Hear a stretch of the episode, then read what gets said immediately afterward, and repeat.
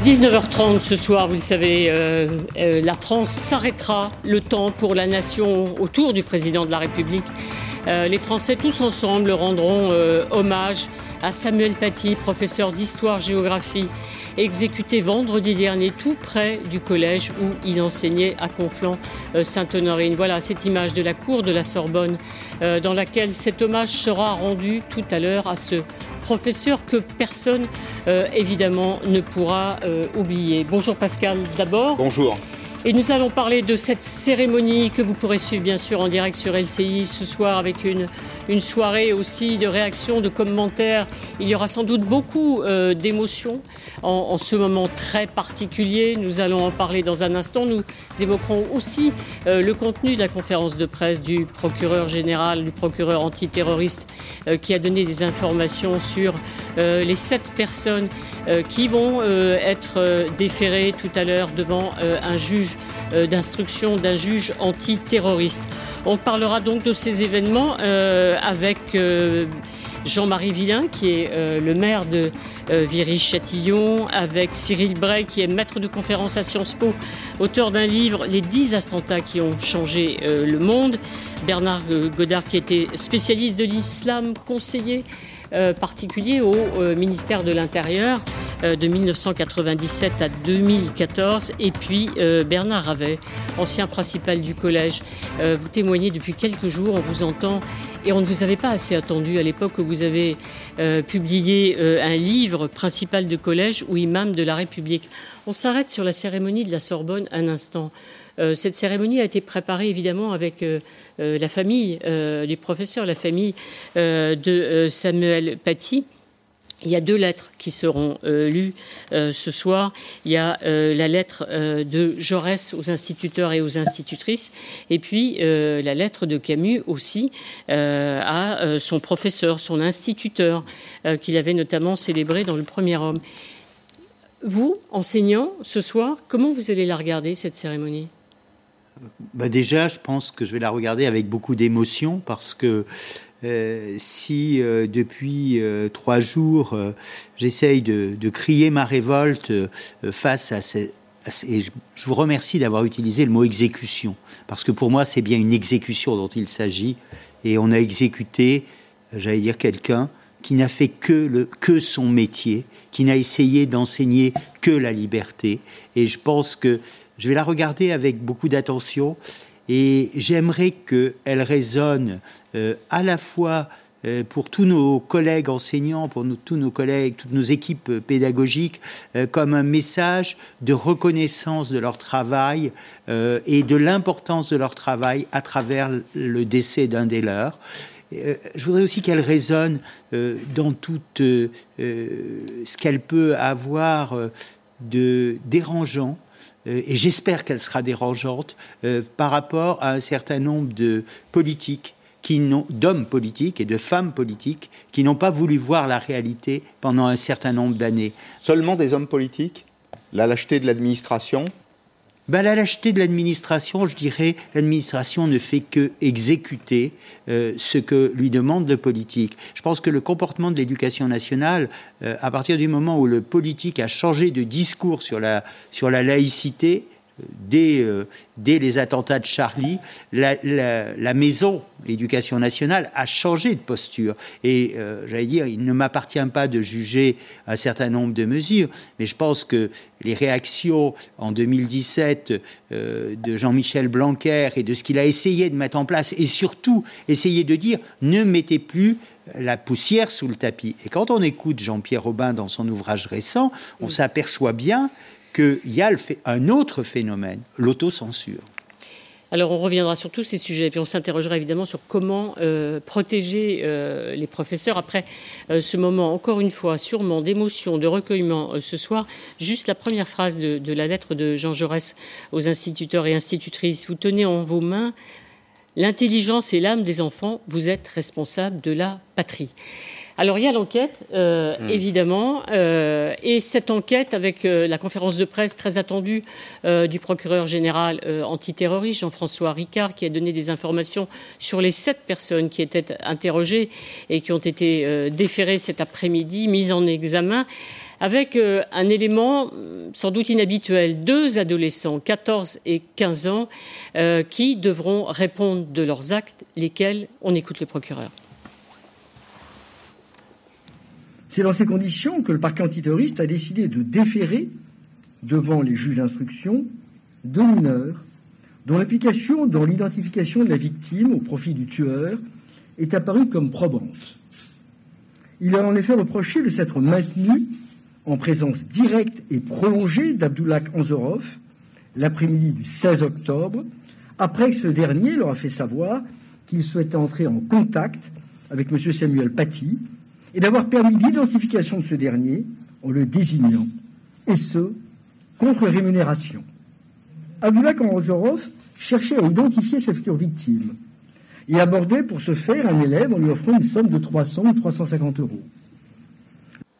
Voilà, Tiffaine Pieuget, vous avez assisté, comme nous, à la conférence de presse euh, du procureur, évidemment, euh, des adolescents, des gamins, hein, 14, 15 ans, euh, qui sont ainsi pris dans une tourmente et qui, contre eux, ont des charges qui sont effectivement très lourdes dont ils devront répondre. En effet, les réquisitions sont très conséquentes euh, dans ce dossier puisque l'information judiciaire a été ouverte pour association de malfaiteurs terroristes et complicité euh, d'assassinat terroriste pour les sept personnes, ce qui signifie en fait que la justice considère que toutes les actions de ces sept personnes qui ont été déférées ce matin ici au Palais de Justice constituent une complicité réelle dans l'acte commis vendredi dernier. Les actions du parent d'élève, Brahim C, également du prédicateur Abdelhakim Sefrioui, mais également les actions euh, de ces deux collégiens mineurs qui avaient accepté euh, de l'argent de la part de l'assaillant en échange de renseignements euh, sur leur professeur. Le procureur antiterroriste parle d'un lien de causalité direct entre leurs agissements, les agissements de ces sept personnes et la mort de Samuel Paty. Ils risquent tous entre 30 ans de prison et la prison à perpétuité. Pour le moment, pas de mise en examen euh, puisqu'aucun d'entre eux n'a rencontré un juge. Ce que l'on sait, c'est que ce juge sera assurément un juge antiterroriste. Merci beaucoup, euh, Évidemment, euh, c'est euh, très lourd, c'est très inentendu. Cyril Bray, des gamins qui n'ont sans doute pas compris ce qui se passait ou ce qu'on leur demandait, à votre avis? Ça, c'est l'enquête et les magistrats qui l'établiront, mais ce qui est très préoccupant, c'est que euh, des, gamins effectivement aient pu concourir à cette entreprise. Ça montre bien qu'on n'est pas du tout dans un acte pathologique, dans un acte déséquilibré, mais que c'est bien un projet prémédité, longuement organisé. Euh, on a également appris que un hmm. certain nombre de victimes avaient été envisagées pour trouver la portée symbolique et la portée politique la plus forte, la plus choquante, la plus épouvantable pour plonger toute la communauté éducative, que ce soit les enseignants, les parents d'élèves, les élèves, euh, les personnels administratifs, la hiérarchie et à travers euh, cette communauté éducative toute la population dans la plus grande terreur euh, qui soit. Et chaque détail qu'on apprend par la bouche du, du parquet renforce ce sentiment d'horreur, renforce ce sentiment euh, de rejet et euh, nous montre quelle est l'ampleur et quelle est la portée du danger politique que nous courons tous. établit aussi un lien de causalité entre euh, l'action directe ou indirecte des enfants, des parents, des conseils des parents et la réalisation de l'exécution du, professeur.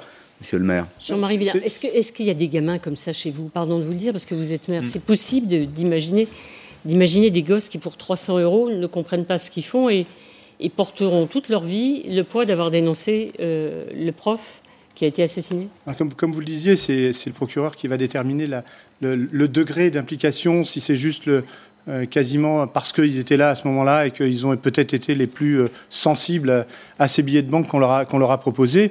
Euh, je ne sais pas si à Viry-Châtillon ou dans n'importe quelle ville de France, des gamins de 14-15 ans ne se jetteraient pas sur 200 ou 300 euros pour aller montrer du doigt qui c'est qui c'est le prof d'histoire. Je, je, ne sais pas, sincèrement, je ne sais pas. ce qui est certain, c'est que on, on, voit bien quand même qu'il y a toute cette organisation qui a été faite. Mm. Et, encore une fois, on, dit c'est les réseaux sociaux qui ont monté en épingle, qui ont monté ça, et que à l'arrivée finalement c'est quelqu'un qui était loin, qui a, qui, a, pris ça dans la tête et qui est venu pour faire euh, cet acte odieux. Je, pense moi qu'on va beaucoup plus loin que ça. C'est quelque chose qui est organisé. Ces prédicateurs qui, a, qui a, à longueur de journée, de semaines, de mois, d'années, euh, continuent de, de, prôner cette, cette mm. ultra-violence, ce, ce, cette volonté euh, d'éradiquer quasiment les, euh, les, les, infidèles. Moi, je suis désolé, euh, il, y a, il, y a, une vraie volonté, même bien antérieure à, à, ces, à cette affaire-là, de, de, de, détruire la France, de détruire la République d'une façon ou d'une autre. Mm. Et on ne peut pas laisser passer ça. Il faut de la, il faut de la sévérité. Autant d'ailleurs, on peut avoir encore des doutes. Je vais vous poser la question, Bernard Godard, sur l'intention véritable des enfants qui étaient là, qui contre une enveloppe de 300 euros ont désigné une victime. Autant il n'y a pas de doute sur l'expédition meurtrière. Les amis euh, de Andropov qui euh, l'accompagnent à Rouen dans une coutellerie où il achète une feuille de boucher euh, une feuille de boucher, c'est très tranchant, c'est ce qui permet de découper des os. Mmh. Donc il n'y a, a, pas de doute là-dessus, qui ensuite le convoie jusqu'au lieu du, du, crime. Sur ce terrain, il n'y a strictement aucun doute. Quand on, on, on regarde d'ailleurs le compte Twitter de, de, de l'assassin, voilà, voilà quelqu'un qui disait très clairement qui il était et quelles étaient ses intentions. Le doute n'était pas permis. Non, le doute n'était pas permis, d'autant qu'effectivement, dans les dénominations qu'il a prises euh, sur les quatre comptes Twitter, l'un d'eux était euh, Chichani, et qui est Chichani C'est le chef de Daesh, de l'armée euh, de Daesh, un Tchétchène d'ailleurs. Et donc, du coup, l'affiliation, il ne cache pas son affiliation pratiquement directe. À, alors, il aurait pu partir euh, à l'époque où Daesh était encore en place, euh, euh se battre en Syrie. Mais effectivement, on a le gros problème maintenant de gens qui sont dans une velléité d'en découdre, hein, de, de, de, montrer une solidarité, et qui se livrent alors carrément à des agressions euh, sur le territoire français, euh, sur des gens. Je, je, précise ma question, ouais. parce que sur ce compte de l'assassin, on, trouve, on a trouvé notamment une vidéo qui mettait en scène une décapitation. Oui. Euh, une plainte a été déposée, en tout cas ce tweet a été signalé puisqu'il s'agissait d'un réseau social, Twitter, et je, je, lis avec effroi que compte tenu du nombre de tweets qui ressemblent à celui-ci, aucune action n'a été engagée. Oui, bah c'était oui, oui, tout à fait. C'était les, les, les, le, le euh, alors moi je ne peux pas répondre à la l'argument de, de l'abondance. Euh... Nous, nous, nous, vous voyez, l'argument de l'abondance, nous, nous, nous laisse tomber les bras le long du corps. Enfin, c'est incompréhensible. Mais ça, c'est pas nouveau. Je veux dire, des gamins, au moment où justement Daesh était au plus haut niveau, euh, sur les, les, comptes SMS, euh, florissaient hein, dans les, les dans les, les, les, les comptes, dans, chez, chez des gamins, les, les smartphones des gamins, des scènes de décapitation. Nous, on était effrayés parce que oui, oui, j'ai eu bah, au lycée Intel, on a eu des scènes de décapitation, etc. Les, dans l'enseignement, ils l'ont vu. Donc, c'est pas quelque chose de nouveau. C'est vrai qu'on peut se poser la question. Ça n'en est pas moins inacceptable. Bah, ça, ça n'est pas non, mais exactement. Les, les, GAFA ont cette part de responsabilité. Les, les, réseaux sociaux ont cette part de responsabilité euh, sous prétexte de moyens, comme vous le disiez, sous prétexte parce qu'il y aurait une pléthore de, de, de, de, choses inacceptables, ben, du coup, on ne ferait pas. Ben, non, c'est leur problème. Ils, le, le, quand, ils encaissent, quand ils encaissent les chèques, ils ne se posent pas la question de savoir s'il y a pléthore de chèques qui arrivent, ils se débrouillent pour les, pour les encaisser correctement. Ben, de la même façon, ils doivent se débrouiller parce que même s'il y a pléthore euh, de, mots qui peuvent euh, appeler à la violence et au meurtre, eh c'est à eux de trouver des solutions. Mmh. il faut aussi qu'ils se prennent le, cette responsabilité. Bah, moi, je crois que les, réseaux sociaux ont certes une responsabilité, mais j'allais dire, moi, je, à titre personnel, je, milite à la LICRA, où euh, la problématique de la haine sur Internet est aussi importante que les paroles qui peuvent être dites, euh, j'allais dire, euh, entre adolescents.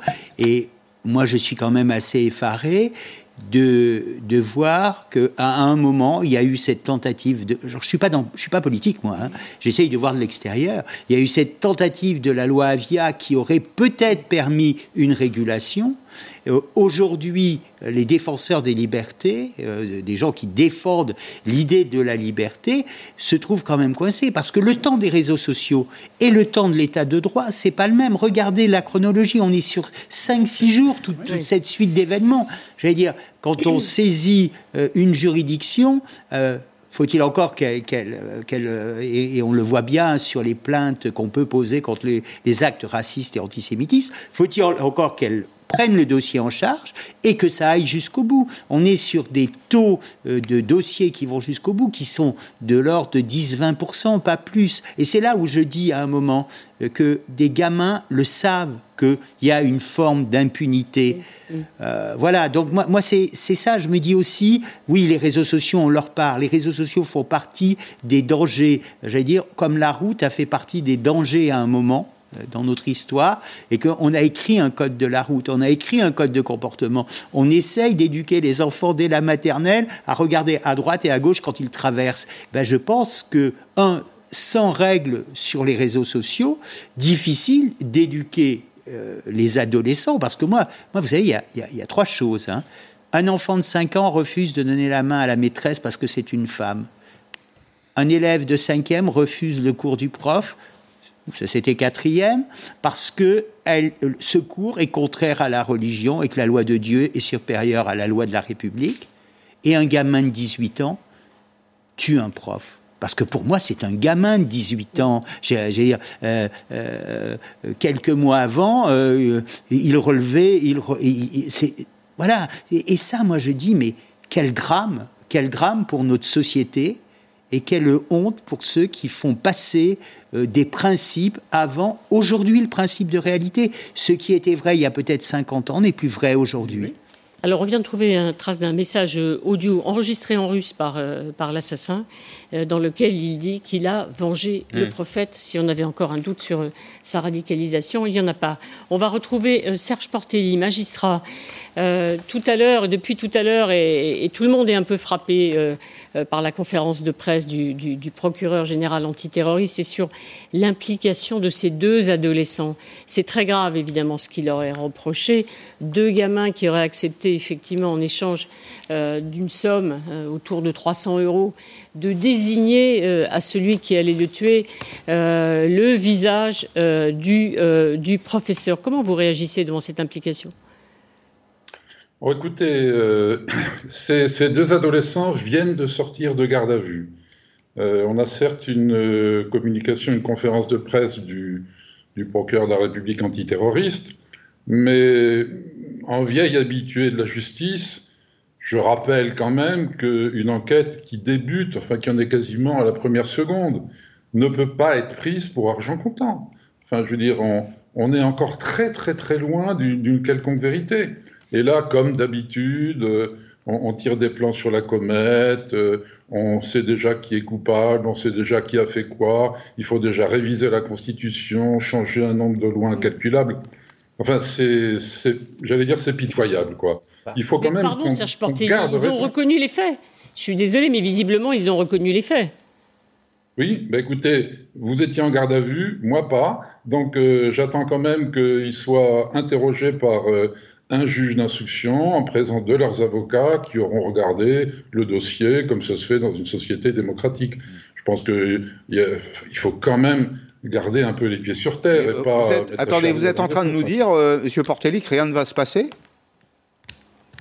J'ai dit ça. Oui, je l'ai compris comme ça. le son parce que je, je, ne pense pas avoir entendu m'avoir entendu dire quoi que ce soit. Je dis simplement qu'il faut peut-être euh, essayer de garder la tête froide, d'attendre un certain nombre de, de, jours pour que, effectivement, ces enfants, ces adolescents soient entendus dans des conditions régulières, normales, et sans que ça soit sous la pression d'une garde à vue. Parce que les conditions ne sont pas régulières, là. de bon sens et ça ne veut pas dire qu'il faut rien faire, ça n'a rien à voir. Non, mais les conditions ne sont pas régulières. Attendez, vous venez de nous dire que les conditions n'étaient pas régulières, là. Euh, vous, nous dites on va les entendre, ces adolescents, dans des conditions régulières. Pourquoi? Parce que la, communication du, du procureur antiterroriste, là, qu'est-ce que c'est pour vous?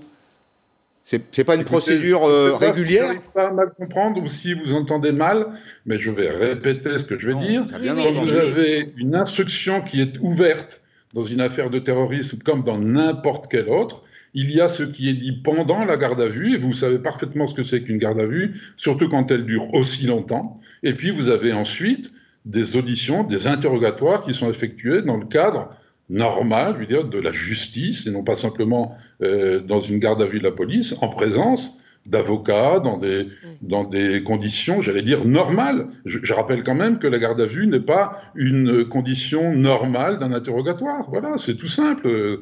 Ça n'est rien d'extraordinaire. Alors, puisque c'est tout simple, on va marquer une pause et puis on va se retrouver dans quelques minutes et on va continuer à parler de ce que dit euh, le procureur antiterroriste éclairage sur le déroulement des faits, euh, l'assassinat de Samuel Paty.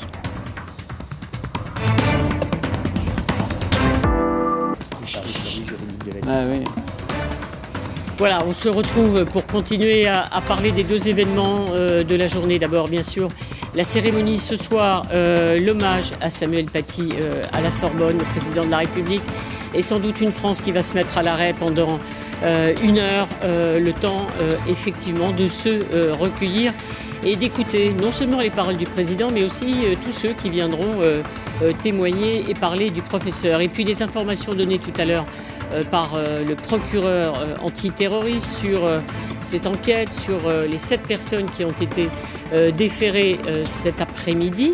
Et on a appris aussi, parce que le président de la République avait dit ces derniers jours qu'il fallait des actes et pas uniquement des paroles, eh bien, que le gouvernement a décidé la dissolution, comme c'était annoncé, de ce collectif pro-palestinien. Il y a une dissolution qui a été prononcée euh, ce matin, c'est celle du groupement euh, Sheikh Yassine. Il a été annoncé euh, par le président de la République, le Premier ministre, le ministre de l'Intérieur que d'autres dissolutions seraient prononcées prochainement et je vous confirme que ce sera le cas dans les prochaines semaines. Là aussi, il y a un travail juridique évident nécessaire, mais nous allons au plus vite que nous pouvons sur ce sujet-là et ce sera dès les prochaines semaines le cas. Voilà, le collectif Cheikh Yassine, évidemment impliqué dans l'assassinat du professeur, dirigé et fondé par Abdelhakim euh, Sefrioui, qui est euh, totalement, encore une fois, impliqué euh, dans le meurtre de Conflans et dont le procureur antiterroriste a fait le portrait tout à l'heure. Abdelhakim S, âgé de 61 ans, s'inscrit dans la mouvance islamiste radicale depuis son arrivée sur le territoire national pardon, en 1982. Fondateur du collectif pro-Hamas Sheikh Yassine en 2004, il s'est illustré depuis lors par sa participation à des manifestations non déclarées entre 2009 et 2014, émaillées de violences à connotation antisémite, nombre de discours haineux, de slogans pro-jihad. Il a été mis en cause entre 2009 et 2012 pour de multiples faits d'attroupement avec armes, ainsi que pour les faits de provocation à la haine ou à la violence par parole, écrit, image ou moyen de communication commis en octobre 2015. Abdelhakim S. fustigeait fréquemment en public les acteurs modérés de l'islam, qualifiés d'imams des juifs ou d'apostats. Alors forcément, on se tourne vers vous, Bernard Codard. Il faut nous expliquer pourquoi, quand on est... Vous étiez au ministère de l'Intérieur euh, entre 1997 et 2014, pile, hein, dans les années où on a repéré euh, ces frioui. Alors il y a visiblement des actes qui paraissent un peu délictueux, il y a des propos qui ne sont vraiment pas souhaités, et il ne se passe rien. C'est quoi? L'explication il se passe rien. Effectivement, c'est un, un, agitateur hein, euh, professionnel, donc il agirait comme euh, le fait un, certain de l'ultra-gauche ou de l'ultra-droite. Bon, vous voyez, par exemple, Alain Soral, il a fini par tomber sous le coup de la loi, mais c'est un petit peu ce modèle-là, et qui épouse un petit peu les causes qui lui permettent de cette agitation. Donc il est plutôt frériste au début, il est donc pro-palestinien, etc. Et de manière inquiétante, il se rapproche de groupes salafistes un peu violents. Et donc du coup, parce que c'est un peu son, son public et c'est un peu des gens qui l'assistent, en particulier. Et, vous ne réagissez pas Pardon? Et vous ne réagissez pas Personne ne réagit? On n'aurait jamais pu l'interpeller Il n'aurait jamais pu être condamné? Non, mais comme l'a dit monsieur, les administrations, elles, selon, elles agissent selon effectivement les instructions qui sont données euh, de ce point de vue-là. C'est-à-dire qu'on vous a euh, dit qu'il ne fallait pas y toucher, c'est ça que vous êtes en train de nous dire Quand vous faites, quand vous, faites, vous organisez une manifestation, si vous l'avez déposée, hein, mm.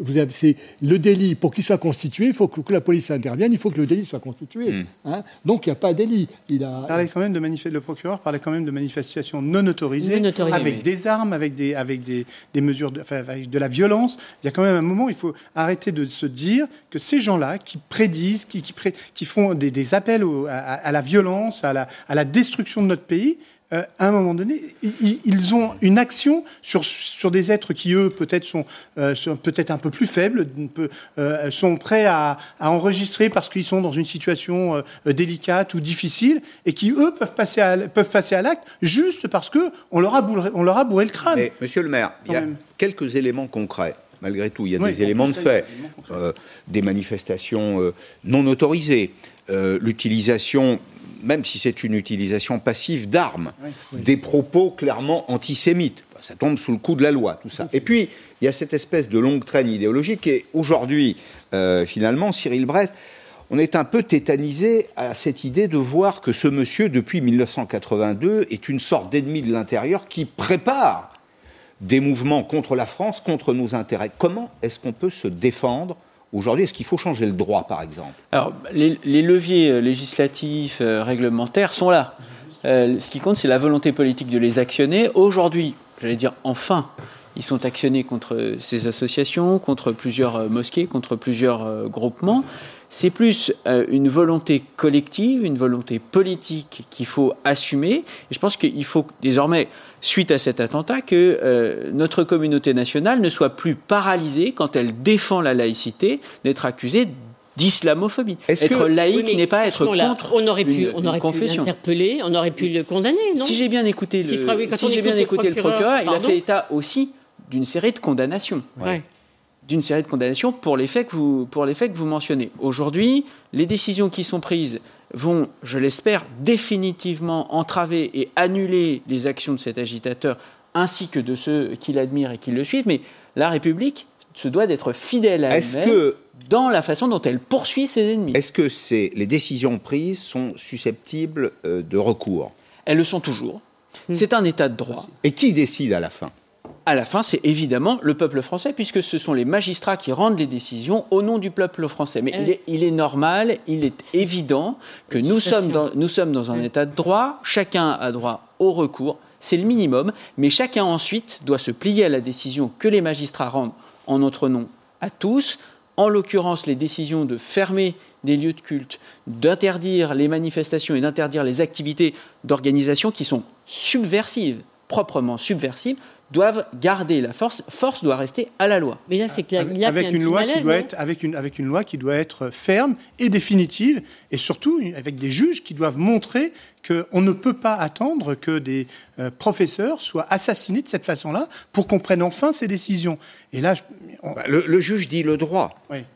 Oui, le droit. Non, mais le droit. Bien sûr qu'il faut. le dit en l'espèce. On parlait. Il le dit on, est, on est dans un état de droit, c'est tout à fait clair. Nous avons des règles mais tout le monde doit les respecter. Tous. Et les juges doivent aussi respecter la loi, c'est-à-dire aller jusqu'au bout. Et quand on entend et quand on voit la situation actuelle, je crois qu'il y a des exemples, une, notion d'exemplarité à montrer. cet assassinat ne doit pas rester euh, sans, sans laisser une trace justement dans, l'avenir euh, qu'on veut donner à notre pays. C'est pas possible il y a le collectif contre l'islamophobie. Hein. Euh, il y a euh, une ONG, euh, Baraka City, le gouvernement, le ministre de l'Intérieur disent on va essayer de les dissoudre, mais rien n'est moins sûr.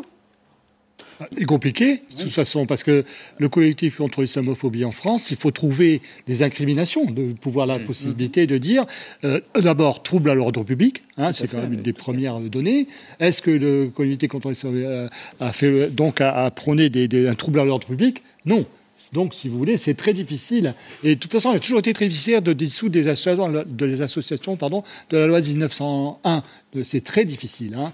Et souvent, ça peut être retoqué, et c'est ça qui est important, par le, le, le tribunal administratif, le Conseil d'État. Bon, et ça, c'est pas, pas évident. Ce sont peut-être des arguments qu'on ne veut plus entendre en France. Je ne sais pas si vous l'avez senti comme ça.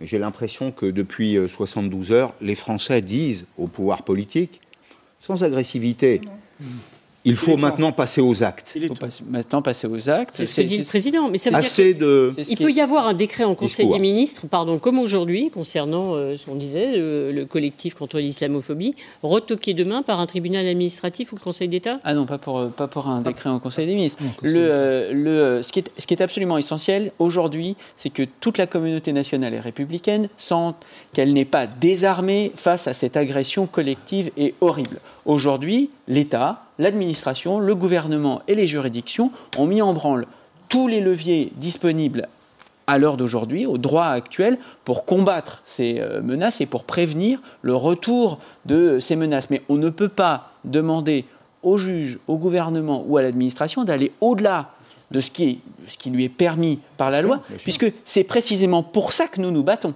Et c'est précisément ce qui est remis en cause par les terroristes, c'est-à-dire la, supériorité de la loi de la République. Alors il faut peut-être changer les, lois. Il, y a quelqu'un qui demande depuis 48 heures qu'on change euh, de législation, elle s'appelle Marine Le Pen. Il faut des lois d'exception, il faut des juridictions d'exception. Euh, vous imaginez bien euh, que pour gérer euh, cette problématique qui est fondamentale, il faut des magistrats qui soient spécialisés, mais il faut aussi des lois qui soient spécifiques. On peut parfaitement avoir des lois d'exception dans un état de droit, mais d'ailleurs nous y sommes. Excusez-moi de vous dire que l'état d'urgence sanitaire, c'est une loi d'exception. Bernard Ravet, vous vouliez. Moi, je voulais intervenir parce que, parce que d'abord, pour j'allais dire, euh, de manière un peu militante euh, autour de la laïcité. Je pense qu'on a le cadre de la loi de 1905, le chapitre 5 de la police des cultes, et ça serait intéressant de voir comment aujourd'hui euh, le ministère de l'Intérieur et peut-être avec un certain nombre de décrets d'application remettent en œuvre ce, chapitre 5. Euh, et d'un autre côté, euh, j'allais dire, la fermeture, moi je, l'ai vécu avec la mosquée euh, du 280 boulevard national, que je décris dans mon livre, l'effet toxique d'un imam, ancien militant du Front islamique du salut, qui s'appelle l'imam Doudi, qui a finalement été reconduit en février 2018 à la frontière. Mais ce monsieur, pendant 15 ans, à côté de sa mosquée, il avait une école coranique, il avait endoctriné des enfants. Et moi, les mêmes défenseurs des lois, moi, quand un enfant de 5 ans, vous allez dire que je radote, mais quand un enfant de 5 ans ne donne pas la main à la maîtresse parce que c'est une femme, j'estime que la République ne le protège pas. Et j'estime que les ordonnances de 45 et de 49 nous donnent aussi le moyen de se poser la question des associations loi 1901 dans lesquelles ces enseignements, ces aides aux devoirs sont faits. C'est ça qu'il faut changer. Alors, par exemple, les associations de la loi sur l'association de 1901. Il y a aussi, il y a aussi tous ces. Euh, euh, tous ces passe-droits qui sont accordés sous prétexte de euh, médicaux, sous pas de piscine, pas de piscine par exemple. Il y a bien, au chlore. Oui, mais l'allergie au chlore, il y, a, il, y a, il y, a, bien un médecin qui a pris la décision. Il y a bien un médecin qui a pris la décision de dire cet enfant est allergique au chlore alors qu'il sait pertinemment que c'est juste une décision religieuse. Donc tout, le monde, on parle souvent des arrêts de travail de complaisance. Euh, et encore une fois, je jette pas du tout la pierre aux, médecins, ce n'est pas mon propos. D'ailleurs, si je peux en avoir sur Viry-Châtillon, ça m'arrangerait. Mais c'est quelque chose de, vraiment compliqué euh, pour les enseignants de se retrouver avec ces multiples euh, situations où en fait on s'arrange, on s'arrange avec la loi pour justement la contourner. Non, mais vous vous rendez compte, les Français qui nous écoutent, ou nous qui vous écoutons, on est absolument effondrés. C'est là que vous êtes en train de nous dire, il y a déjà tout sur la table, mais en fait, personne ne veut faire. Non, pas C'est-à-dire, il, il, y a la lâcheté des gouvernants, il y a la lâcheté de l'administration, il y a des juges qui ferment les yeux, il y a des maires qui ne veulent pas entendre. c'est effarant ce que vous les, dites. Les maires, les, maires, les maires, ils veulent entendre. Je pense qu'il y a des juges aussi qui veulent entendre. Moi, moi je, je fais toujours attention. Et les médecins qui, sont, qui, qui font ces ordonnances sont certainement quantité euh, négligeable. Mais il y en a. Hmm. Mais il y en a. Mais comme il y a des maires qui, sont, qui, ont, qui font des bêtises, il y a des médecins ou des bouchers, il y a, il y a de tout qui font des, des, bêtises. Mais encore, mais encore une fois, c'est des situations qui s'accumulent et qui font qu'on se retrouve avec des situations euh, difficiles. Elisabeth Badinter dit Nous sommes en guerre. Et elle estime d'ailleurs que la société française n'est pas prête collectivement à accepter le principe et les conséquences de la guerre. Elle l'a dit récemment. Je ne suis pas sûr que les Français soient prêts à mener ce combat. C'est un peu l'esprit munichois. C'est l'esprit euh, de défaite finalement. Euh, Bernard Godard, on est face à un ennemi qu'on n'arrive pas à cerner, on n'a pas les outils euh, dans la loi, et on renonce. Non, mais deux choses. Vous avez raison sur l'utilisation de la police des cultes. Et c'est vrai, il y a un exemple très concret, Abdelhakim Sefrioui, il a mené une prêche euh, sauvage devant la mosquée de Paris. Et ça a posé un gros problème au recteur de la mosquée de Paris qui s'est plaint, etc. Et moi, je dis à l'époque, bah, utilisons justement l'article 5, c'est-à-dire interdiction de faire un prêche ou de mener une prière, sinon de l'avoir déclaré au préalable ou le faire à l'intérieur d'un édifice culte. Donc il y avait un délit. On m'a dit ah non mais attends c'est délicat, il vaut mieux arranger la chose, etc. Bon là c'est non parce que c'est intéressant ce que vous dites. C'est vrai que le, cas s'est posé. Le cas s'est posé. Et dans, le, cas s'est posé aussi quand il allait euh, harceler euh, l'imam Chaboumi à Drancy. Ça, c'est une chose. La deuxième chose que vous soulevez, c'est par rapport, monsieur le maire, ou même vous, aussi, monsieur, pardon, c'était sur l'incrimination euh, d'un discours religieux voilà, et là on est au milieu du sujet. C'est-à-dire d'un discours religieux, alors qu'on dit islamiste, euh, pour moi je suis pas, je trouve que le mot est vague et il n'évoque pas grand-chose. Il faudrait mieux parler de discours fondamentalisme qui s'oppose et qui est producteur de rupture du lien social. C'est un peu euh, sophistiqué, mais ça veut dire qu'on admet hein, une euh, variante, une composante de l'islam qui, avant d'être un islam politique, j'irais presque pire. C'est-à-dire que c'est un islam de rupture. Séparation, c'est la séparation. C'est une séparation, c'est la rupture. Même si c'est la séparation, si encore il, il cherchait à partir d'autres territoires. Non. Dans d'autres territoires. Ce qui a été le cas dans la c'est-à-dire pendant dix ans, c'était ce cas-là. Mais là, on est dans, un, dans, un, dans, un, dans une, une, idéologie. Enfin, c'est même pas une idéologie. Dans un courant. ils veulent la rupture. De toute façon, ils veulent la rupture avec même la République. alors que à, Viry, il y a une association de, du culte musulman qui, eux, sont justement en plein dans l'intégration. Ils veulent travailler. Ils font partie de, euh, du milieu associatif très, très traditionnel, je veux dire traditionnel, mais au sens noble, tel que euh, des, des, clubs sportifs, des clubs de, de, de solidarité Vraiment, ils, sont en ils ont cette volonté de faire partie de la communauté et de la République. Il y a ceux-là. Probablement, c'est les plus nombreux, c'est l'évidence. Heureusement. Mais ceux que vous décrivez là, euh, Bernard Godard, ceux, ceux qui ont un projet séparatiste, qu'est-ce qu'ils veulent exactement? Ils veulent prendre ils veulent prendre le pouvoir en France, ils veulent prendre le pouvoir sur leur communauté, alors, le problème, c'est que, bon, maintenant, jusqu'à maintenant, surtout quand il y a eu les, la montée du salafisme, et à partir des années 2010, quand ce salafisme a dit, ben, finalement, on peut s'installer en France, parce que tout ça est récent. Auparavant, un salafiste ne pouvait pas vivre en France. Il fallait qu'il parte à l'étranger. Monsieur, vous parliez de Doudi Aladi, l'imam de la boulevard national. Il disait, oui, mais bon, écoutez, on est en France, obligé de supporter, mais après, il y en a d'autres qui sont venus, qui ont dit, non, mais en France, on, peut être salafiste. Donc, c'est-à-dire, c'est relativement alors, quand vous, quand vous faites, quand vous, vous prenez effectivement cette séparation, euh, ben, de manière euh, subreptice, effectivement, c'est installé euh, un certain nombre de systèmes. Et après, il y a eu des départs au djihad. D'accord? De, de nombreux je, je, reprends ma question. L'objectif, c'est quoi? C'est mettre la main sur les musulmans de France? Oui. Non, mais justement, c'est-à-dire que le, non pas la maîtrise, c'est-à-dire que souvent, je suis moins en moins d'avis de dire le, le salafisme quiétiste, c'est-à-dire qui n'est pas en, en, lutte ouverte contre le pouvoir, et puis le salafisme djihadiste.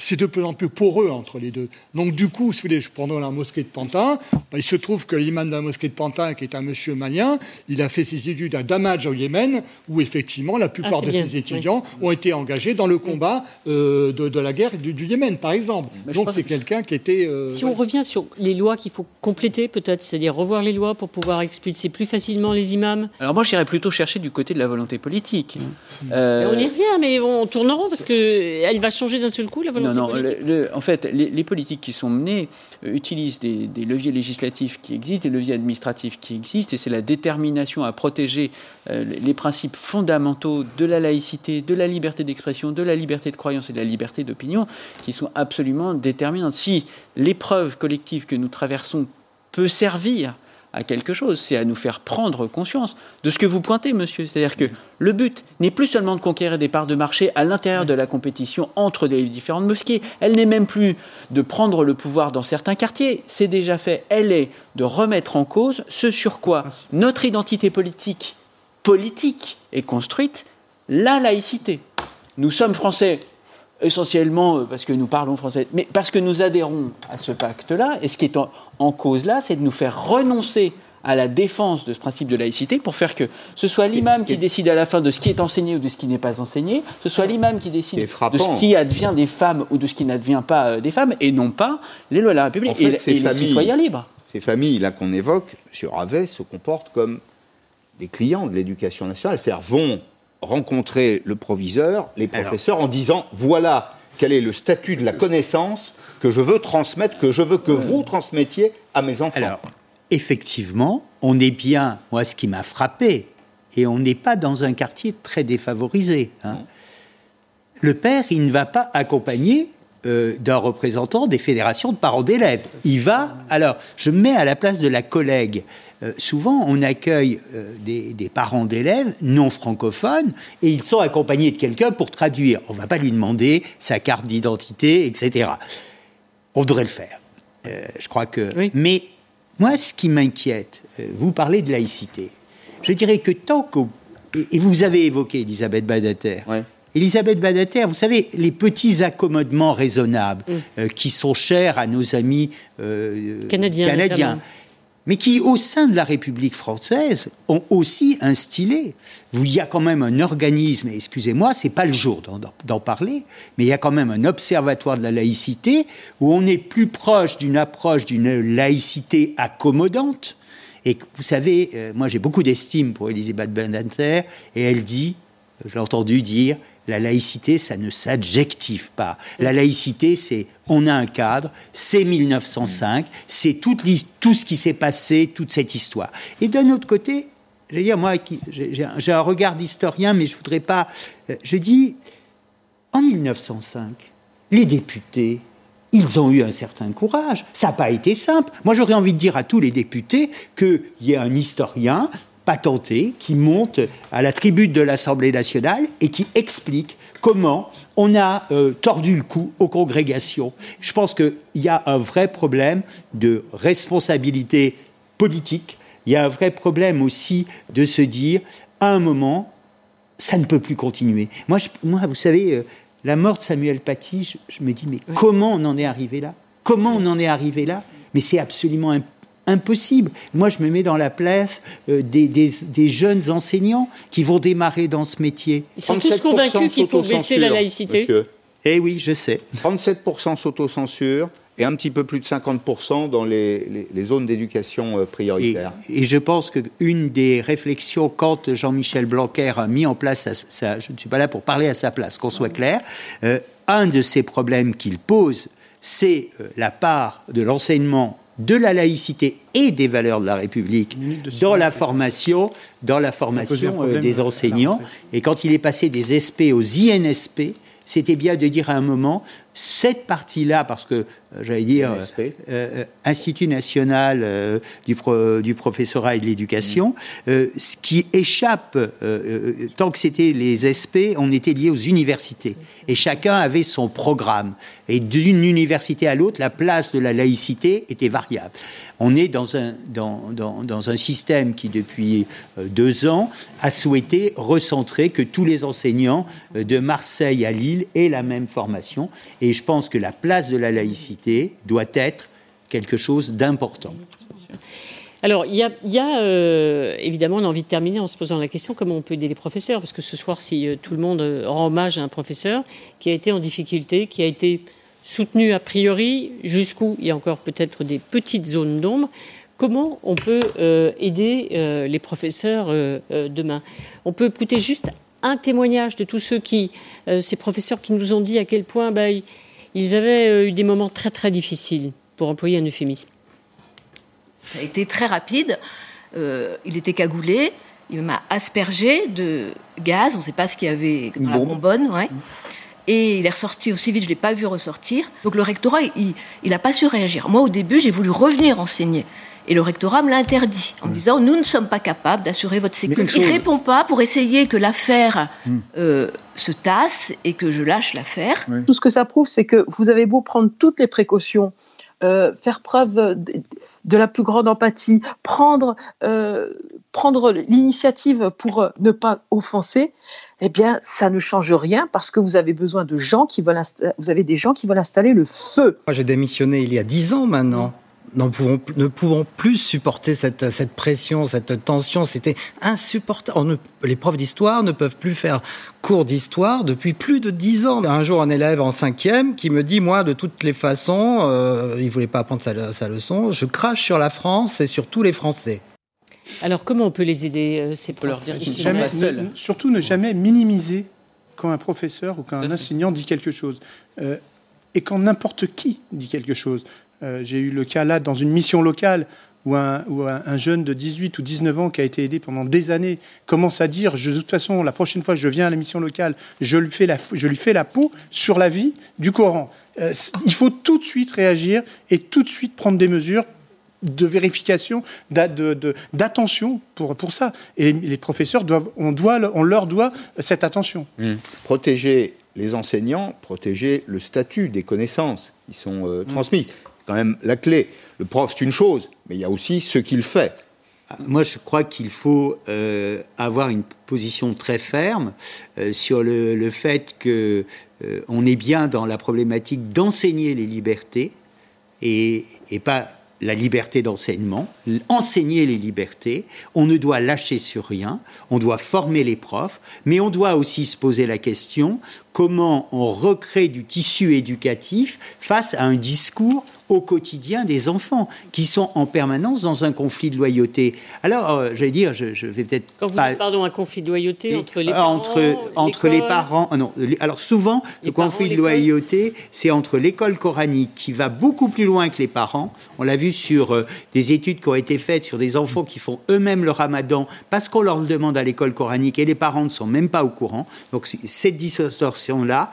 Et puis, je dirais, hors temps scolaire, qu'on ait le sentiment que dans la cité, euh, et vous mmh. prenez le terme au sens large, il y ait, euh, j'allais dire, autre chose que le discours religieux. Ça veut dire aussi, et je veux dire, je suis élu local, ça veut dire aussi que quand on décide quelque chose, en face, il y a une colonne budgétaire. Et je crois qu'il y a une reconquête éducative et qui ne passe pas que par l'enseignement dans les cités et dans un certain nombre de quartiers où, euh, j'allais dire, l'éducation ce qu'on appelait autrefois l'éducation populaire, attachée aux valeurs de la République, soit présente. Et je crois qu'il euh, faut euh, se dire qu'il faut sauver des enfants qui sont entre les mains d'ogres. Remettre du remettre de la présence euh, républicaine euh, Oui, il faut dire aux profs, aujourd'hui, vous n'êtes pas seul, vous n'êtes pas seul aujourd'hui, vous ne serez pas seul demain, nous soutenons nos soldats au Mali, nous, nous, nous, soutenons nos policiers dans les rues, nous vous soutenons tous les jours face à l'adversité, que ce soit la délinquance, que ce soit la remise en cause de la parole éducative, que ce soit la, remise en cause de votre autorité ou encore les empiètements contre la laïcité. Nous, nous ne sommes pas seuls, nous faisons corps avec vous. Ce sera le cas aujourd'hui dans la grande cérémonie, mais il faut que ce soit tous les jours, pas seulement les jours de rentrée ou les jours de fin de classe, tous les jours. Il nous reste quelques secondes. Question à Bernard euh, Godard. Les policiers désespèrent de cette situation? Non, ils sont, ils sont au premier rang. C'est un policier, c'est un peu le soutien de la République, et donc du coup, il a déjà eu connaissance avant les autres d'un certain nombre de, faits de ce. De, ce que vous avez décrit, c'est laisse tout ça de côté, mettons la poussière sous le tapis. Ça, c'est désespérant. Non, le policier, non, le policier peut pas être. Mais il est, tellement assailli, par exemple, une plainte, par exemple, quelqu'un, ce, cette plainte qui a été déposée, mm. est-ce qu'elle a été prise en compte? C'est pas que le policier n'a pas voulu la prendre en compte, mais il est débordé de travail, etc.